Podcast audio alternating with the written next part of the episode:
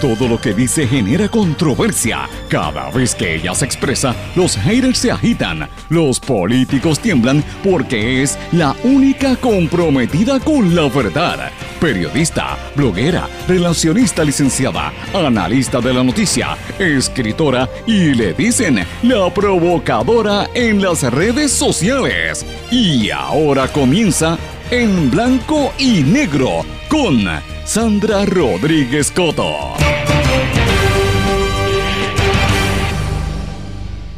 Bienvenidos a su programa en blanco y negro con Sandra. Hoy es jueves 20 de junio de 2019. Esta es la edición 303 de este su programa. Les saluda Sandra Rodríguez Coto y le doy la más cordial bienvenida a esta conversación y análisis de los temas importantes para nosotros en Puerto Rico y en el resto del mundo.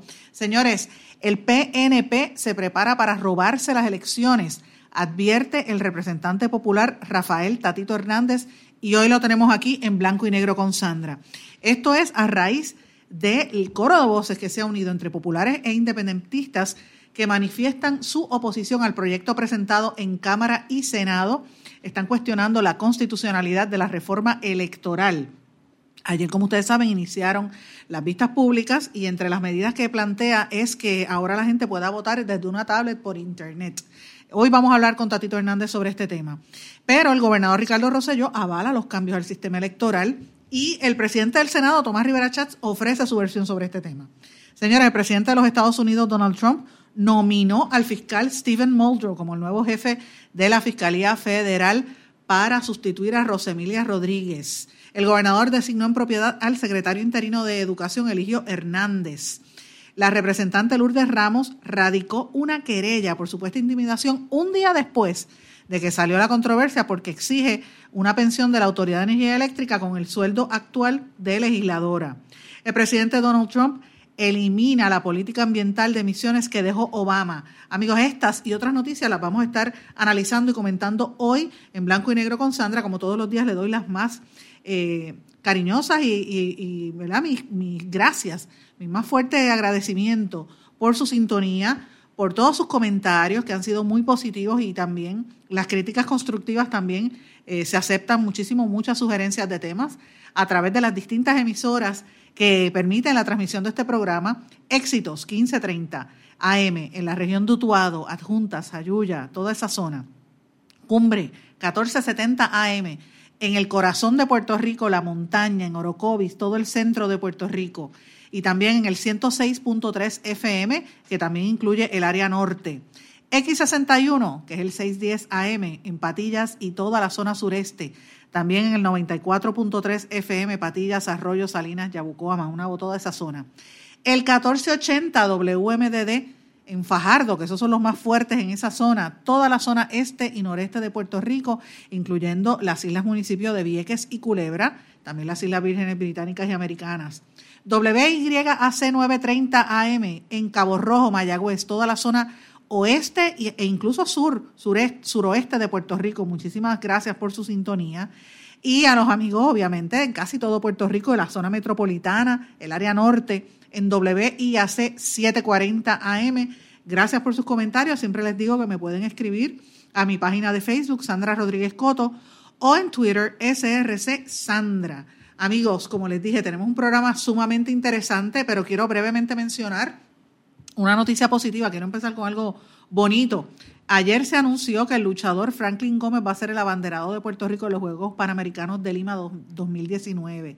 Eh, y esto es bien bonito. Él fue seleccionado por eh, los presidentes federativos del Comité Olímpico. Eh, las otras finalistas eran la fondista Beverly Ramos y la judoka María Pérez. esto, es, esto es importante porque Franklin Gómez, eh, y representando, ¿verdad?, al tema de, lucha olímpica, es un tema, eh, nosotros hemos tenido muy buena representación en esos deportes, pero todavía hace falta mayor masificación de esos deportes y me, alegro muchísimo que haya sido un, luchador y ojalá que venga con muchísimas medallas de allá, él y toda la delegación de Puerto Rico. Así que por lo menos hay una noticia buena, señores. Y lo otro que quería mencionarles, que ya es noticia eh, común, el presidente de los Estados Unidos, Donald Trump, nominó al fiscal Stephen Muldrow como nuevo jefe de la Fiscalía Federal en Puerto Rico. Él era eh, él es subdirector de la Fiscalía Federal en Tampa y va a estar sustituyendo a Rosa Emilia Rodríguez, eh, quien ustedes saben que se retira. La, la, comisionada residente hizo unas expresiones, pero eh, es importante mencionar algo. Este señor Muldrow estuvo en Puerto Rico precisamente del año 1995 al año 2001 en Fiscalía Federal bajo en el momento en que dirigía Guillermo Gil Bonar y no podemos olvidar cuando Guillermo Gil Bonar dijo que la corrupción en Puerto Rico tiene nombre y apellidos y mencionó el Partido Nuevo Progresista. Ese, ese comentario fue muy negativo hacia, y los estadistas todavía lo resienten. Luego de eso, que han pasado muchísimos años, muchos populares también han caído. De hecho, dicen que, que Rosemilia la tenía, eh, el enfoque de ella era caerle arriba a los populares y dejarle tocar con, con, paños tibios, como dicen algunos, a los PNP. Pero lo cierto es que el comentario que está tras bastidores en, el PNP es que la gente está bien preocupada hay unas investigaciones corriendo ahí. Eh, una es el caso de la secretaria de Educación y otro es el caso de, Elías Sánchez, eh, que está bajo investigación. Y traer una persona de afuera con pericia en ese tema, pues dice mucho, deja mucho que desear y la gente está bien preocupada por lo que podrían venir. Muldrow tiene un doctorado de, en Derecho de la American University en Washington y también completó allí una maestría en la Escuela de Servicio Internacional, así que es una persona de, muchísima experiencia en este campo. Vamos a ver con qué es lo que viene. Pero señores, les dije que teníamos en línea telefónica eh, una interesantísima entrevista que vamos a estar hablando sobre este sobre este tema del, nuevo jefe de, de, Fiscalía, pero también sobre la reforma electoral. Escuchemos. Bueno amigos, en línea telefónica me encuentro con el representante popular Rafael Tatito Hernández porque quiero hablar de la reforma electoral, pero antes de hablar de eso, lo voy a aprovechar para preguntarle si él tiene alguna opinión formada o si sabe algo de la persona que acaban de nominar, que nominaron el día de ayer a Steven Muldrow para sustituir a Rosemilia como fiscal federal en Puerto Rico. ¿Cómo está usted, representante? Lo más bien, gracias a Dios, un placer y gracias por la oportunidad. Representante, ¿qué, eh, usted le, qué le parece ese nombramiento en Fiscalía Federal? Bueno, obviamente están, buscando una persona de confianza de la administración que pueda este llevar este estos procesos todo este toda esta lamentable situación de, casos de corrupción que es algo que trasciende la administración exclusivamente del PNP esto ha sido la tendencia en las, en las últimas décadas eh, y, están buscando gente que conozca que tenga el expertise de la cosa financiera para buscar verdad lo que dicen follow the money búsqueda de dinero para y lo que he escuchado es que la persona tiene expertise, conoce este tipo de esquema y puede levantar este eh, la data técnica para fundamentar y sentar las bases para un buen caso, que al final es lo más importante, es causar y que, y que las personas pues eh, paguen y cumplen por, por, por sus delitos. Yo tengo información, no sé si usted ha escuchado ese rumor insistentemente, que hay dos, ex, hay, eh, dos exfuncionarios de la administración que están hablando o que los federales están detrás de ellos, que por ahí podría bajar algo pronto Dicen que en educación y en el, el caso de, de, Julia Kelleher. Y obviamente a mí, A, mí me consta grandemente el, hecho de educación. Educación es un target para la corrupción de, de, cualquier gobierno y es por la cantidad tan grande que tiene de, recursos. Estamos hablando sobre 2 billones de dólares. cualquier medio, medio por ciento de cualquier cosa deja millones de dólares, ¿verdad? Y, y hay muchas personas detrás, no de educar a nuestros hijos, no de dar beneficio a nuestros hijos, sino precisamente coger algo de esa tajada. Eh, hay, eh, procesos de vistas públicas, diálogos sobre asuntos que tienen que ver con nuestro distrito y otros programas eh, que se dieron en la Asamblea Legislativa, este, conversaciones con la ex secretaria, nos había comunicado que había una guerra de proveedores, de personas que querían influenciar, que no la dejaban gobernar, que no la dejaban ejecutar la política pública, que venían con los nombres, ¿verdad? Esto es bastante, un esquema bastante similar a lo que le ocurrió al secretario anterior, que, en un momento dado hasta salió, hasta salió de un funcionario que estaba dirigiendo la, área de federales, que es parte del esquema, que fue parte de los que de los que involucraban en el proceso que tienen que ver con, con lo que han jugado relacionado a, educación. Así que eh, aquí este, es, lamentable la continuidad en esto y, la relación que tienen estas esta personas de influencia, no solamente Alía Sánchez, sino eh, por carambola, como dice uno, la relación directamente con familiares del gobernador. Así que esto es, esto es algo bien controversial que creo que le va a llegar bien cerca a Fortaleza y que la Cámara de Representantes tiene una investigación en curso y lamentablemente la, ha dilatado y la ha movido eh, eh, para, para la próxima sesión, pero yo considero que esta es la controversia mayor y la Cámara debería, este no sé, no, no, no, no estar ausente del proceso, que es lo que ha pasado en todos estos esquemas, cada vez que han salido señalamientos de irregularidades, la, Cámara como hace una magia, pero no investiga, no hace el trabajo este, obviamente que tiene que hacer bajo el sistema republicano de gobierno de fiscalizar al Ejecutivo. Sí, es que eh, se queda más o menos como hace la Secretaría de Justicia con, con los casos de, violencia a la mujer, hace una rueda de prensa, dice que va a sustituir a, destituir al fiscal, eh, va a ser un protocolo, pero a la hora de la verdad no todo se queda igual, es como si fuera un espectáculo y la gente está un poco cansada, se lo digo, representante, porque es que la corrupción nos sigue arropando y vemos cada vez que es peor. Mira, todos los señalamientos que nosotros hemos hecho y los referidos que hemos hecho al gobierno federal, siempre se han agotado los remedios, tanto legislativos como administrativos en Puerto Rico. Y, lo explico. No ha habido un señalamiento donde nosotros no hemos hecho una resolución de investigación primero, hemos plazado a la Asamblea Legislativa. La Asamblea no, no, no ha accionado en nada, ni en la Guardia Nacional, ni de los esquemas de la telefónica, de, de, la autoridad uno de los esquemas que tienen que ver con algunas de las corporaciones. Eh, ¿qué, es lo que, ¿Qué es lo que ocurre? Como ellos no actúan, referimos entonces a ética, justicia, al contralor, tampoco se, se ve ningún tipo de acción, eh, no hay resultados y terminamos siempre, que es lo lamentable de esto y destruye la credibilidad del, de la gobernanza puertorriqueña, refiriendo al gobierno federal y ahí vemos los resultados. Y eso es lo lamentable.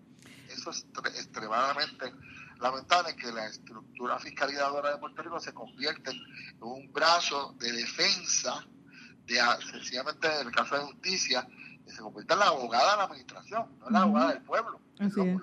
lo, que, debería ser sus funciones basadas en la Constitución de Puerto Rico. Y lo que el problema que plantea eso es que la gente le pierde confianza y credibilidad a, todos los políticos por igual, los, los, asocia a todos como si fuera la misma cosa generalizan. He tenido varias reuniones en, estos días con grupos eh, relacionados al sector económico del país.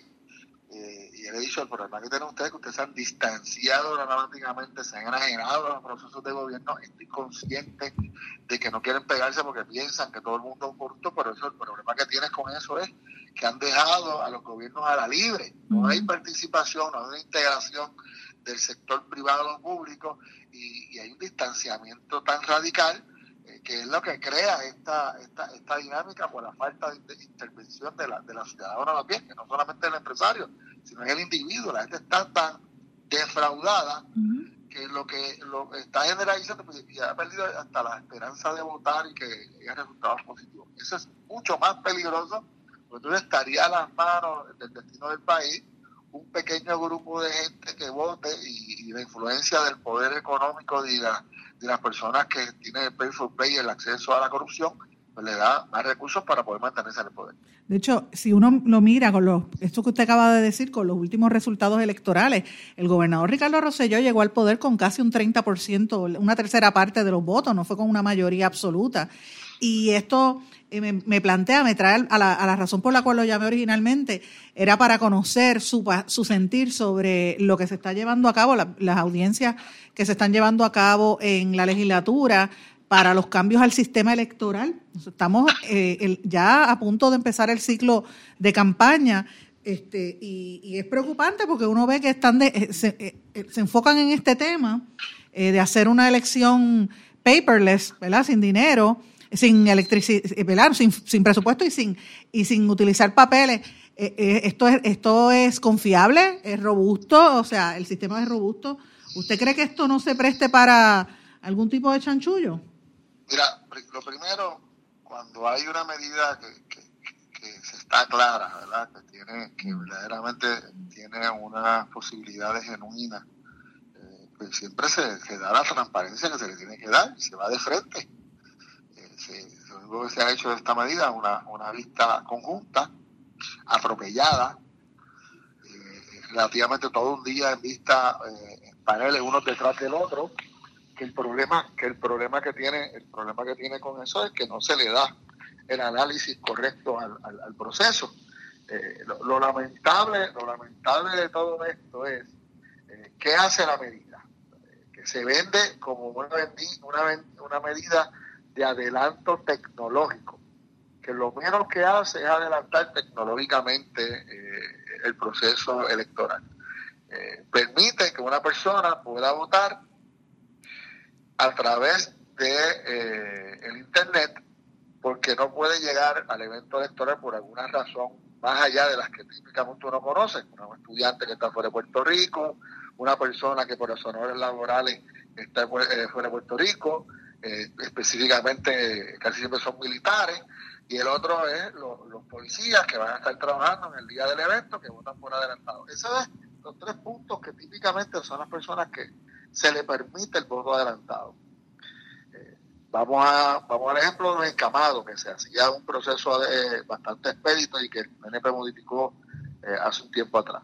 Pues aquí tengo que estar hablando que estas personas votarían desde el hospital con con un iPad, sin ningún tipo de supervisión. O sea que van a ver funcionarios de, los partidos caminando de eh, hospital en hospital, buscando personas que no pueden llegar a los hospitales de y sencillamente le, van a colocar la información y le hacen el, acceso. ¿Cuál es el problema aquí? Que no hay control, no hay una, una manera de medir si esa persona verdaderamente está en ese hospital o está en Orlando o está en Nueva York o está en Chicago y sencillamente está diciendo que reside en Toalta o reside en Humacao o reside en Mayagüez.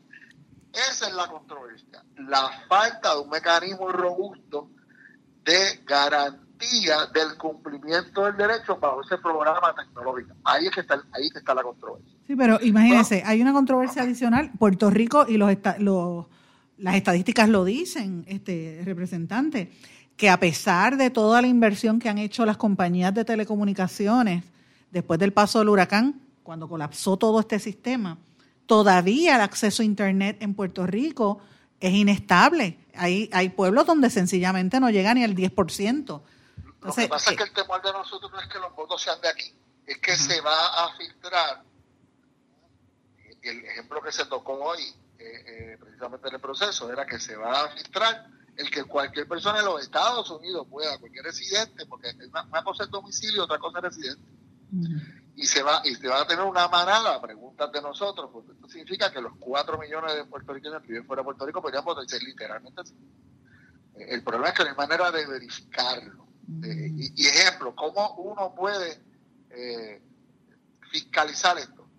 Pues hay que recusarlo el hecho de recusarlo es que la persona tiene que ir, verificar que no vive en la residencia, tirar fotos eh, y poder evidenciar el, planteamiento para ir al tribunal. Ese, ese proceso de tirar fotos ahora se está penalizando si considera un delito bajo la, estructura del acecho. Así que estamos hablando legitimizar el, el, el proceso de eh, la ilegalidad de los votos y evitar a toda costa que ese, ese esquema corrupto se pueda fiscalizar. Eso es, eh, es una cosa que lo único que nosotros hemos podido plantear es que es una forma burda, utilizando la, la, perspectiva tecnológica de robarse las próximas elecciones. Es la única razón. Y obviamente todo el mundo sabe de encuestas, aquí la gente vota en contra del gobernante que falla y, en los últimos tres, cuatro, cuatro años eso es la tendencia. Las encuestas dicen que va a perder el, gobernador, que ganó finitamente cuando llegó este como gobernador. La gente vota separado completamente las tres papeletas. Así que el mejor ejemplo es la, la, realidad de la Asamblea Legislativa, los alcaldes y el gobernador, que son eh, los números no cuadran unos con otros porque hay una percepción eh, completamente diferente. Eso es bueno, ¿verdad? Pero lo, que causa entonces que el gobierno esté buscando cuántos subterfugios hay para robarse las elecciones conjuntamente con una asamblea legislativa que este, eh, se presta para estas cosas. Hay, hay, hay, un elemento para mí que es importante, no olvidemos que está, este de la autoridad de, de Rivera Chat. Nosotros hace, hace relativamente unos meses le derrotamos juntamente con la mayoría en la Cámara. O sea, esto no fue una cosa exclusivamente del Partido Popular, ¿verdad? Porque no tenemos los votos. Conjuntamente con la mayoría de la Cámara, derrotamos una iniciativa de Rivera Chat de cuando un alcalde cesa sus funciones, eh, se escoja el, sucesor ¿verdad? El, el, el, que va a, continuar el destino de, esa, de esa ciudad, de dedo. Eh, el Estado de Derecho actual, que de casualidad es una legislación mía, conjuntamente con Charlie Hernández y, Hernández Alfonso eh, de Atillo, lo que ocurrió es que se aprobó para que fuera primarias de pueblo, para evitar precisamente esta, esta cuestión de que la, el alcalde dimite sus funciones, sigue siendo el presidente del partido local y pone de dedo con, el, con, los, con sus delegados el que lo va a suceder. Usted sabe que esto se convierte también en, monarquía, es académico, exacto, sí. Pues lo volvieron a traer. Está incluido en el lenguaje. O sea, no solamente tiene el, proceso eh, de todos estos esquemas, que no va a haber, no va a haber manera de evitar el fraude electoral electrónico, sino que también vas a tener el problema por el otro lado, que no tienes manera de chequearlo y traes otras disposiciones eh, en detrimento a la democracia puertorriqueña. O sea, que en otras palabras, se podría anticipar, o sea, el pueblo puede anticipar que el, Partido Popular se encamina a posiblemente litigar esto en los tribunales. Mira, en los tribunales hay, tienes el hecho del fraude, habría, obviamente que, establecer el, dónde tiene la legitimidad. Legitimidad sí hay, en el nombramiento del presidente de la comisión. Eh, que, la, visión de cómo está redactada la medida eh, se le delega a la judicatura. Algo bastante, bastante similar a lo que ocurrió en el caso Marbury Mason Madison, donde precisamente se empieza a cimentar lo que es verdaderamente el sistema republicano de gobierno, cuando la Asamblea Legislativa, en este caso el Congreso, le había delegado una función a la judicatura y en la decisión del Tribunal Supremo dice, no, esto no me toca a mí, esto le toca al Ejecutivo, es una prerrogativa del Ejecutivo. Este caso es bastante similar, le están eh, cediendo estas funciones. En la ponencia del PNP, que el, el, gobierno de Puerto Rico no lo toca. Yo creo que se quedó corto en, levantar la, esa, ese planteamiento que es importante. Tienes también, eh, desde el punto de vista constitucional, que estaríamos hablando que se estaría privando de una manera u otra los derechos de las minorías, establece un, mecanismo de que de, dos niveles de partidos, partidos grandes, partidos pequeños. Si todos los partidos entraran, ¿verdad? quedaran inscritos, y uno tuviera 200 mil votos, otro 200 mil dos, otro 200 mil tres, y queda el, el cuarto y el quinto, que solamente tiene una diferencia de un voto, automáticamente no va a poder tener los comisionados. Sencillamente porque llegó cuarto. Así que, eh, eh, eh es inconstitucional. por decir que, la, que, esta institución de una diferencia de un voto pierde ese derecho de tener una representación. Eso es, obviamente, ahí hay un buen caso de discrimen, de discrimen de minoría, de, de, de, lo que es la esencia de la democracia. Así que hay varios elementos que se podían retar en el tribunal después de aprobado. ¿verdad? definitivamente vamos, vamos a ver eso.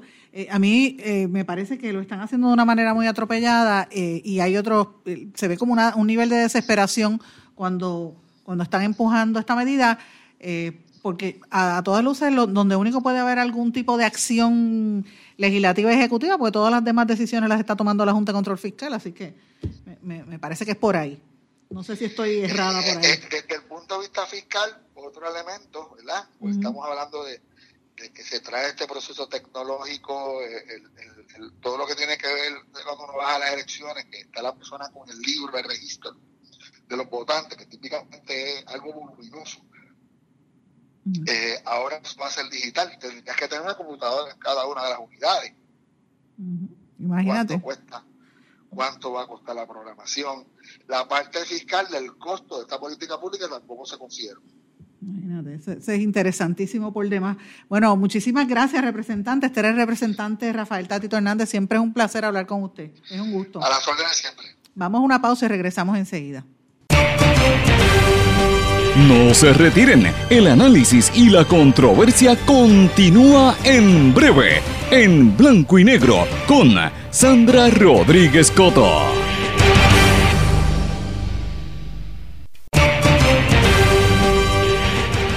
Ya regresamos con el programa de la verdad, en blanco y negro, con Sandra Rodríguez Coto. Regresamos en blanco y negro con Sandra. Quiero redondear el tema de la propuesta reforma electoral, porque como ya dije al principio, el gobernador está avalando los cambios. El presidente del Senado, Tomás Rivera Chats, también defendió el proyecto que es de su autoría eh, y busca, obviamente, eliminarnos, el, ampliar el acceso a los electores y, ampliar la gama para que tenga, ¿verdad?, el acceso a, la Internet. Y ya ustedes escucharon lo que dijo Tatito Hernández, que es más o menos parte de lo que están eh, señalando las otras minorías. El Partido Independentista también fue bastante fuerte en las declaraciones. Pero yo quiero que escuchen parte de las explicaciones que da el presidente del Senado, Tomás Rivera Chávez. Sí, mira, nosotros, de hecho, en el comunicado cuando radicamos el proyecto, y se lo expresé a él cuando me envió la carta el 20 de mayo, creo que fue que me la envió, no, está escrito en piedra. Eh, mira, en esencia hay tres cosas que ellos están eh, señalando y, y, me parece que son legítimas, no, no, no hay controversia en eso. Yo soy de la opinión que debemos despolitizar la selección del presidente. Por ejemplo, hoy, que nosotros somos mayoría, podríamos escoger un presidente con la mera votación de una mayoría simple, por un voto de la mayoría. ¿Es eso democrático? Tal vez sí, tal vez no. En el pasado, cuando los comisionados no se ponían de acuerdo y tenía que venir a la Asamblea Legislativa, se exigían dos terceras partes. Dos terceras partes, eh, en muchas ocasiones, requiere la participación de las minorías para poder alcanzar esa cifra. Así que eso, eso eh, suple en alguna medida el consenso que no se logró en los comisionados. Ellos dicen que ese mecanismo les, parece razonable, pues eso lo podemos mirar. Eh, sobre si eh, la rama judicial está dominada o no por un partido político, pues entonces yo creo, mi opinión muy personal, es que debe ser el presidente debe ser una jueza o un juez, porque le reviste otras formalidades, ¿verdad? Y otros controles. Podríamos entonces, en lugar de que sea que el Pleno del Supremo vote, que se haga una lista de jueces aptos, que los comisionados tengan, por ejemplo, la oportunidad de recusar a uno sin dar explicación, ¿verdad? Meramente porque entienden que no debe ser, y que, los tres o cuatro nombres que queden, mediante sorteo, se obtenga quién es el, presidente o la presidenta de la Comisión de estas elecciones. O sea, nosotros no queremos... O sea, que los comisionados tendrían participación. En la ley hoy la tendrían, pero en ese momento lo tendrían igual. La única diferencia que yo estoy diciendo ahora que es una alternativa, porque de nuevo no, está escrito en piedra, como yo dije cuando dice comunicado, pues entonces después que el, el tribunal, la rama judicial seleccione quiénes son las personas aptas y que los comisionados hayan podido recusar a quien quieran recusar para eliminarlo, ¿verdad? De, de la posibilidad de que sea presidente o presidenta, pues que entonces los nombres que quedan se metan en una tómbola. Lo que queremos es despolitizarlo. Aquí el Partido Popular tiene la cara fresca de venir a hablar de democracia cuando ellos enmendaron la ley para que fuera una mayoría simple y ubicaron como presidenta a su comisionada electoral. Eso jamás había ocurrido. O sea, tienen la cara fresca de decirlo ahí. Entonces el Partido Independentista, que es un alma en pena, llevan cuatro elecciones perdiendo su franquicia, hablando a nombre del pueblo, pero sin, pueblo. O sea, de nuevo, no puede pretenderse tener una representación en un lugar sin votos. Tan sencillo como eso. Cuando un pueblo vota y deja fuera a un partido político del organismo electoral, esa es la decisión del pueblo. No fue nadie más. Cuatro elecciones corridas, cuatro. Así que de nuevo, ese punto lo podemos revisitar. Eh, sobre lo otro, las recusaciones. Miren, cada vez, y los invito a que miren los números, cada vez los partidos políticos a nivel presidencial y municipal recusan menos. Si ustedes buscan, esos números se han ido reduciendo sustancialmente. ¿Quiénes son los que más eh, activamente se meten en ese proceso? las candidaturas a la alcaldía. ¿Ves? Porque viven en San Juan, o viven en Carolina, o viven en Bayamón. Esa guerra o esa lucha, debo decir, es más bien para ese tipo de candidaturas y en algunas ocasiones para candidaturas distritales, a la Cámara o al Senado. Principalmente a la Cámara, porque los distritos representativos son más pequeños que los senatoriales, ¿verdad? En el caso de los senadores, excepto San Juan, que tiene cinco precintos y, tiene un pedazo de Guaynabo y de Aguabuena, eh, pues se diluye tanto que realmente se hace inconsecuente recusar o no.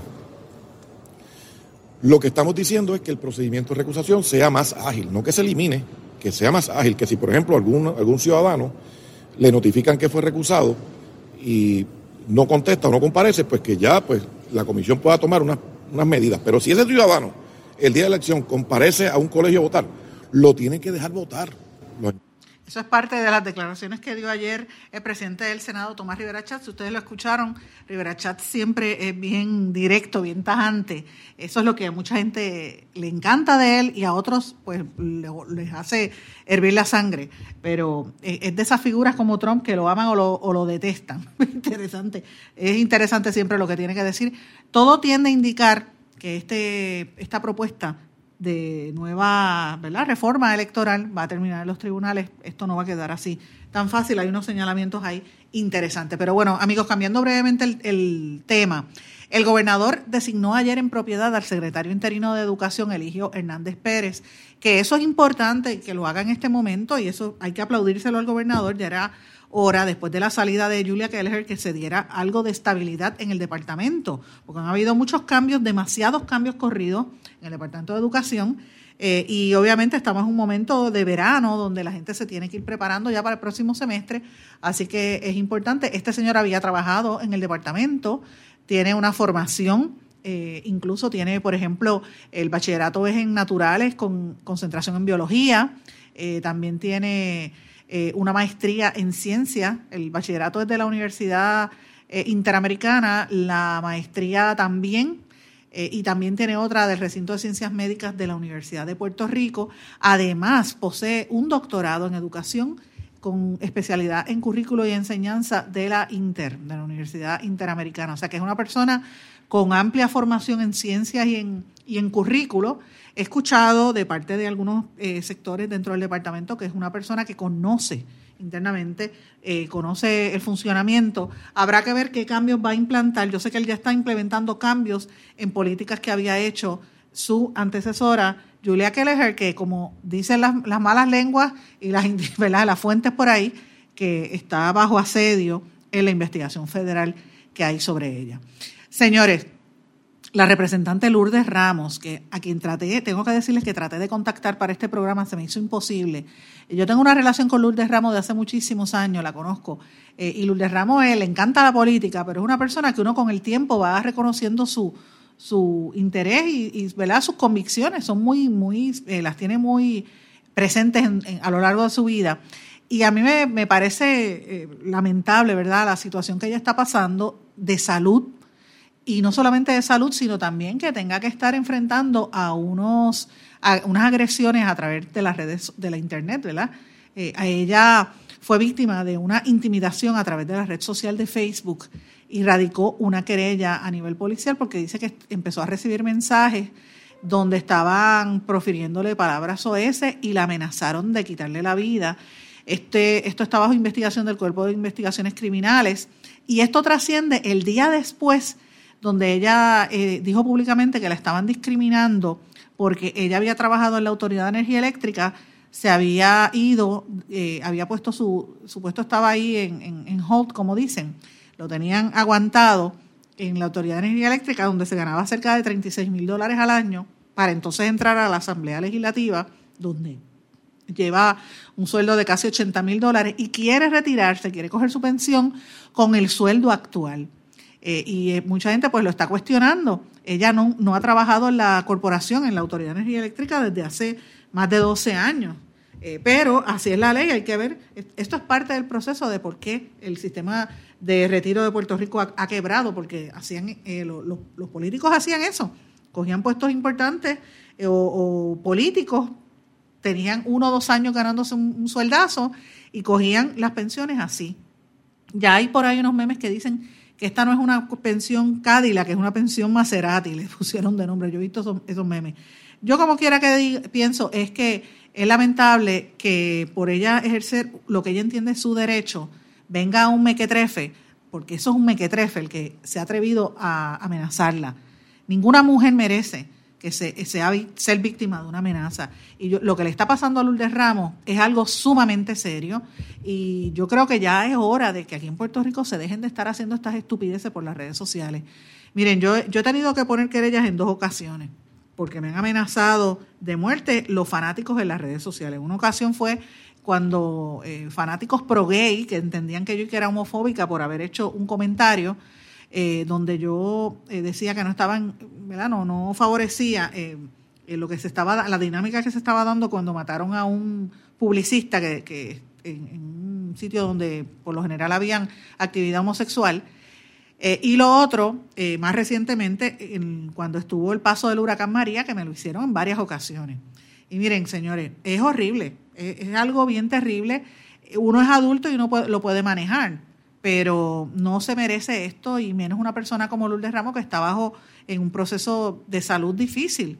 Eh, imagínense las adolescentes que están en las escuelas que le hacen el bullying cibernético. Esto es una situación bien fuerte y yo creo que ya es hora de que empiecen a detener estos procesos eh, y que la gente empiece a respetar al ser humano. Y si usted ve que hay alguien que está haciendo esto, mire, denúncielo. Yo lo que quisiera es que Lourdes Ramos, Lourdes Ramos, si me está escuchando este programa o alguien se lo deja saber, a raíz de esta experiencia que haya tenido a nivel personal, que empiece a investigar el chorro de trolls que hay en el gobierno actual, en el PNP, pagados con fondos públicos que se dedican a hacer lo que le están haciendo a ella. Porque hay un montón de gente eh, y lo han denunciado públicamente en varias ocasiones, ustedes saben que lo hemos dicho aquí. Señores, la uniformada, cambiando brevemente el tema, quería mencionarles esto también. El comisionado de la policía, Enrique Calera, emitió nuevas directrices efectivas de inmediato eh, puso bajo, bajo, eh, bajo las órdenes de los comandantes de las 13 áreas policíacas la totalidad de la rama investigativa. Y esto aplica a todo, prácticamente para maximizar los recursos humanos. Esto es inmediato, incluye los, los CIC, divisiones de vehículos hurtados, drogas y narcóticos, armas ilegales eh, y otros. Todos van a, responderle a los comandantes de área. Esto lo habían hecho originalmente así en el año 2009, vuelve ese cambio en la policía, porque ahí de alguna manera tienen que responder al alza en la criminalidad que está terrible. Y tenemos que estar pendientes, señores, a esta noticia. Los integrantes de la Junta de Control Fiscal todavía no han publicado su información financiera. O sea, ellos exigen y quieren llegar a acuerdos, pero la falta de transparencia es evidente. Se supone que ellos demuestren que carecen de conflictos de interés a la hora de negociar el futuro de Puerto Rico. Pero señores, desde noviembre del año pasado no han presentado su informe, sus informes financieros. La divulgación de información ha sido a medias eh, y esto pues es una materia de discusión congresional que deberían estar eh, observando y nosotros deberíamos estar exigiendo esa transparencia aquí en Puerto Rico. Señores, tengo que irme a una pausa y a nuestro regreso vamos a hablar de noticias internacionales. No se retiren, el análisis y la controversia continúa en breve, en blanco y negro, con Sandra Rodríguez Coto.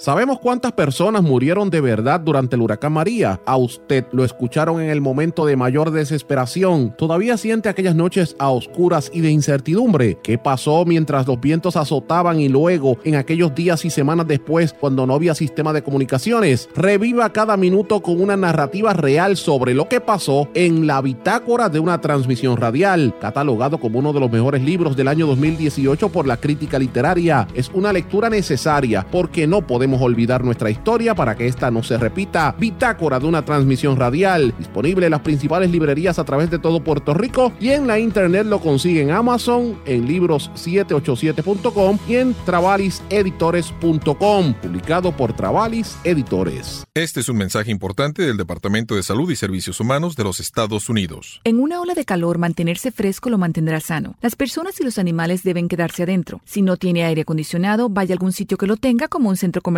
Beba más líquidos, evite el alcohol y las bebidas con azúcar. Si sale, póngase ropa ligera. Nunca deje a nadie, en especial a los bebés o niños pequeños o a los animales, en un vehículo estacionado y cerrado. Para obtener más información, llame al 1-800-CDC-INFO. Quítese el dolor de cabeza con sus obligaciones de contabilidad con los servicios que presta Villalba y Villalba Company. Directo, personal y con sensibilidad humana. Lo que se busca es un verdadero asesor de contabilidad para todo tipo de servicio de contabilidad, pago de IBU, pago de nómina, informes trimestrales y anuales y otros. Ofrecen servicio directo personalizado. Villalba y Villalba Company. Para orientaciones, su teléfono el 939-336-5774.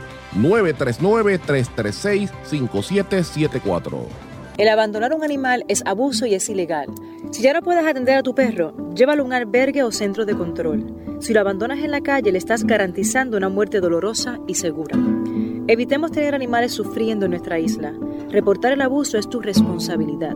Así que si ves a alguien maltratando o abandonando un animal, llama inmediatamente a la policía al 787-343-2020. Comprométete.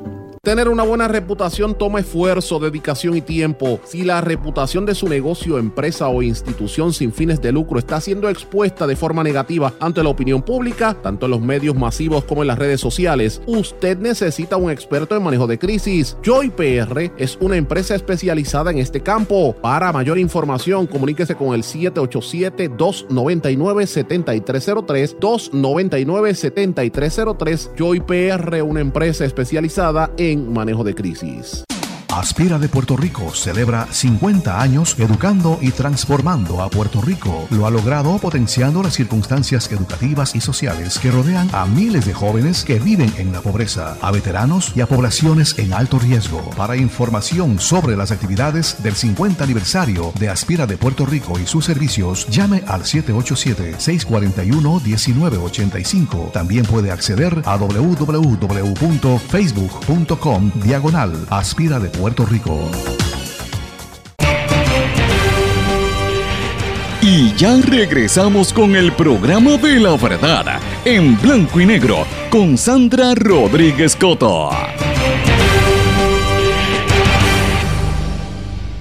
Regresamos a esta parte final en blanco y negro con Sandra, amigos, y comienzo con noticias de los Estados Unidos, porque para mí esto es una, una información bien importante que quizás el titular usted lo, a lo mejor lo vio o lo escuchó, pero es algo que usted tiene que internalizar, porque esto tiene unas repercusiones para nosotros ahora mismo y para todas las futuras generaciones, sus hijos y sus nietos. El presidente de los Estados Unidos acaba de cambiar en una nueva regla de, que, emitió la Agencia Federal de Protección Ambiental, que en inglés se le llama Environmental Protection Agency o la EPA. Eh, acaban de emitir una regla final reemplazando el plan de energía limpia, que fue uno de los legados principales que había hecho el presidente Obama eh, en cuanto al control que deberían tener las compañías en los Estados Unidos para controlar las emisiones de dióxido, dióxido de carbono de todas las plantas de, de carbón. Y esta parte de este, de este dióxido de carbono lo que fomenta es que se abra en la capa de ozono y que en, la atmósfera del planeta y también que se caliente el planeta. Y esto es un simbolismo importante porque supuestamente eh, el, presidente Trump había dicho que él quería salvar a, la industria del carbón eh, y que esto lo iba a ayudar en su presidencia, pero realmente lo que está es destruyendo la agenda climática que dejó Donald, que dejó Barack Obama y esto pues es bien preocupante porque miren, la industria del carbón en los Estados Unidos, que se estaba quejando de esa política de Obama, a pesar del cambio, ya venía bajando en ventas, porque hay otra serie de factores, por ejemplo, más allá de la regulación, eh, hay otras cosas, por ejemplo, hay mayor, mayores suministros de gas natural, eh, y eso pues le está dando más alternativas a las compañías de generación eléctrica. el, gas está, está eh, subiendo en ventas porque está más disponible. Así que eh, estas compañías que de quema de carbón, pues obviamente empezaron a cabildear y, por eso fue que, Trump quiso eliminar esta, esta política de Obama. Y es, es peligroso porque volvemos a lo mismo. Es el tema de todo lo que se está haciendo en conjunto para ir destruyendo el ambiente. ¿Qué va a pasar? Miren, usted que ha estado en estos días aquí en Puerto Rico, que ha hecho un calor infernal Imagínese si el planeta Tierra sigue calentándose y se siguen derritiendo los polos del norte y del sur. Eh, ¿Cómo vamos a estar nosotros? ¿El nivel del mar va a subir? Todas estas costas, eh, hay áreas que se van a eliminar. De hecho, yo he visto, eh, ustedes recordarán cuando, cuando estuvimos en este programa, y yo lo dije en este programa, que he visto físicamente los cambios. Yo hacía tiempo, por ejemplo, que no estaba en Miami Beach. Y la última vez que fui el año pasado, me quedé sorprendida del nivel del mar, lo alto que estaba, y recordemos cuando han pasado los últimos huracanes que subieron. Mire lo que pasó aquí, la erosión en las costas. Eh, y todo esto, pues mira, eh, fomenta que hayan tsunamis y, otra serie de cosas. El planeta no está preparado para estos cambios. Y este tipo de cosas que usted dirá, bueno, pues para salvar una industria, como dice Trump, a la hora de la verdad nos perjudica a todos nosotros, señores.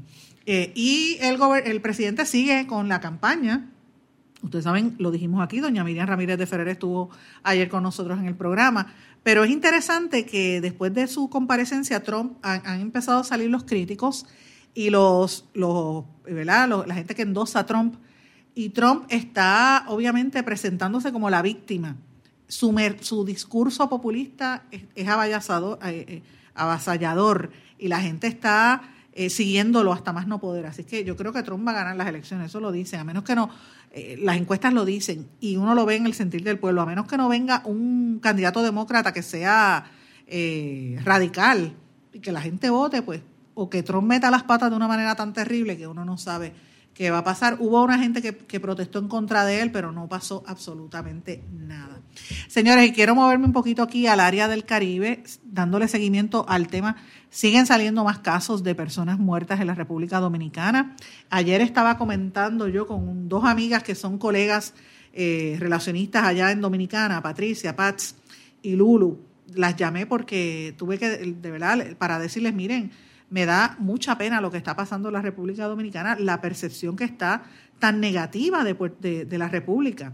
Muy feo lo que está pasando con todo este tema de, de las muertes. Así que este, es, bien terrible. Así que eh, hablé con ellas y, me dije, una de ellas, ¿usted sabe lo que me dijo? Me comentó que, ¿cómo se llama? Que los hoteles están perdiendo, que ya se nota en el turismo. Hay algunos, eh, algunos hoteles que están perdiendo cerca del 70% de, la, de los, la gente que había, se había comprometido a, estar allí y a estar en, en ¿verdad? Eh, en, de estadía allí, quedarse en esos hoteles y los hoteles lo que están haciendo es dando unos descuentos grandísimos, casi entre 80 y 90% de descuento para que la gente no se vaya. Como quiera que sea, a esto usted le añade otras noticias negativas como lo del caso de Big Papi. Mira, pues la gente coge miedo. Big Papi ayer salió un nuevo giro en el caso de ese balazo al, a David Ortiz, al, al, héroe este del, del béisbol, y dicen que a él lo confundieron, que él no era el blanco del ataque, que fue un error, lo confundieron con otra persona. El blanco era un amigo de Big Papi y a quien le dispararon fue a Big Papi. Él está recuperándose ahora mismo en allá en, eh, ¿cómo se llama? En, Boston, pero obviamente la agresión fue orquestada, según las autoridades dominicanas, por un miembro de una organización criminal mexicana conocida como el Cartel del Golfo, y esa persona sigue prófugo. Esto es bien peligroso porque, vuelvo y digo, a mí me gusta mirar las noticias de, la República Dominicana porque estamos bien cerca y más allá de estar cerca, estamos este, repitiendo conductas y, cosas que a veces uno ve desde ese sitio. Es terrible. Así que este, e, eso es parte de la noticia, señores. Una información importante también que quería destacar, el diputado opositor eh, a Juan Guaidó está en Venezuela, está acusando de malversación de fondos de la ayuda humanitaria eh, y se está diciendo que hay una supuesta corrupción de enviados de Guaidó. Están eh, traficando fondos y, ayudas que supuestamente iban a llegar a, a la gente que está pasando tanta necesidad en Venezuela y los están acusando de fraude. Ahí hay un escándalo de corrupción grandísimo que está salpicando a esa oposición. Lo han, algunos medios en Estados Unidos no lo están destacando porque obviamente la política que tiene que ver con Venezuela pues está muy eh, eh, está muy caliente la situación con Venezuela y, entonces eh, los venezolanos están como en la época con los cubanos en Miami, que uno no podía decir nada bueno de Cuba porque te, caían arriba, porque las está muy está muy susceptible, ¿verdad? Y las emociones están muy altas porque, y con razón, por la situación tan terrible que están viviendo en Venezuela. Pero bueno, hay unos medios que están denunciando este, este escándalo de corrupción que vincula a algunos allegados a Guaidó, donde supuestamente no han entregado los recursos que se supone que se entregaran para la gente que necesitaba, que, lo necesitaba. En Brasil seguimos pendientes a lo que está pasando allí con Sergio Moro, que denunció ante el Senado que existe un grupo criminal que pretende atacar las instituciones. El ministro eh, de eh, supuestamente está, él, dice que está, eh, es una, lo que hizo el portal Intercept es una manera para tratar de lavarle la cara a, Lula da Silva y para tratar de manchar la reputación de, Bolsonaro. Así que eh, hay que ver, esta es la otra versión de la, de la, de la moneda. Ustedes saben que hemos dicho que este, este medio de Intercept reveló en vídeos y audio que Moro y otros miembros, jueces y fiscales que estuvieron durante el gobierno anterior, se pusieron de acuerdo para meter a Lula da Silva y a los demás presos, incluyendo el, proceso para sacar a Dilma Rousseff del poder. Así que me parece interesante. En El Salvador, amigos, activistas esperan que los presidentes del Salvador, Nayib Bukele y López Obrador, el de México, se, en que se reúnen mañana garanticen los derechos humanos y la seguridad de los miles de migrantes que están varados en el territorio mexicano y que sueñan con llegar a Estados Unidos, pero Estados Unidos no los va a permitir entrar. Así que el gobierno de El Salvador está tratando de llegar a una negociación con los mexicanos para ver qué va a pasar con todas esas grandes cantidades de personas que siguen caminando tratando de llegar al sueño de entrar a los Estados Unidos. Eh, otra noticia importante eh, que me parece que, que hay que destacarla, la Organización de las Naciones Unidas halló evidencias creíbles de la vinculación del príncipe heredero saudita en el asesinato del periodista Khashoggi y están pidiendo imponerle sanciones en contra de la Riad.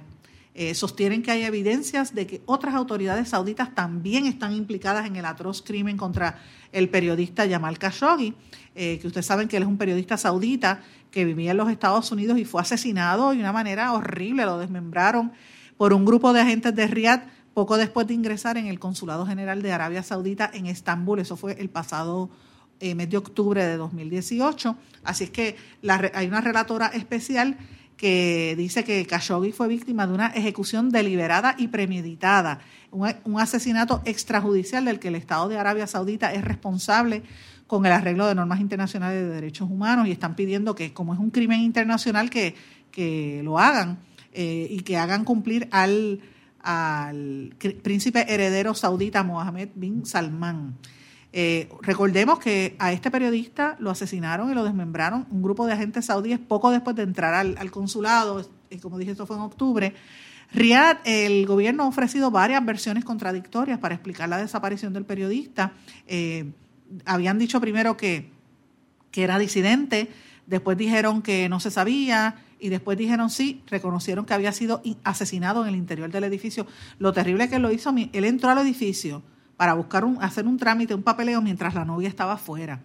El 3 de enero, la Fiscalía Saudita solicitó la pena de muerte para cinco de los 11 sospechosos detenidos por el asesinato.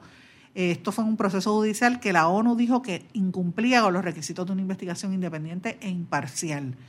Y el presidente de Turquía Tayyip er-, Erdogan calificó de horrible el asesinato y declaró que no entiende que, no entiende que Estados Unidos por qué Estados Unidos y Trump no está reaccionando a esto y obviamente lo están haciendo por la, el vínculo que tiene Donald Trump con eh, la familia real de Saudita por, de Arabia Saudita por el tema del petróleo. Y brevemente, señores, están emitiendo una alerta antes de irme, quería mencionarles esto del uso de los teléfonos inteligentes, los smartphones que dicen que está provocando el crecimiento de un cuerno en el cráneo humano. Es una protuberancia que podría superar los 20 milímetros y aparece de forma significativamente más probable entre las, personas más jóvenes, según un estudio científico que se llevó a cabo en la, Universidad de Sunshine Coast en Australia. Dice que han encontrado cerca eh, de 218 personas entre 18 y 30 años de edad.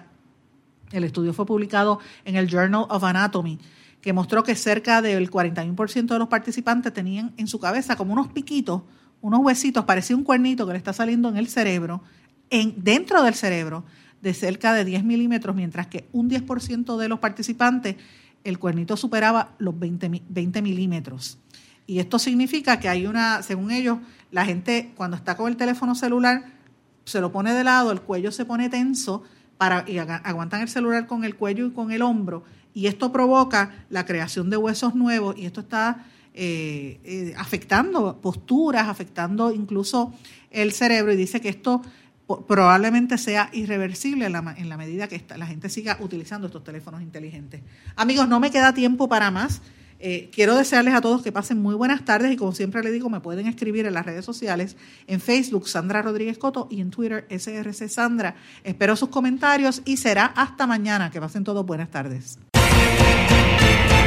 ¿Se quedó con ganas de más? Busque a Sandra Rodríguez Coto en las redes sociales o acceda a en blanco y porque a la hora de decir la verdad solo hay una persona en la cual se puede confiar. Sandra Rodríguez Coto en blanco y negro.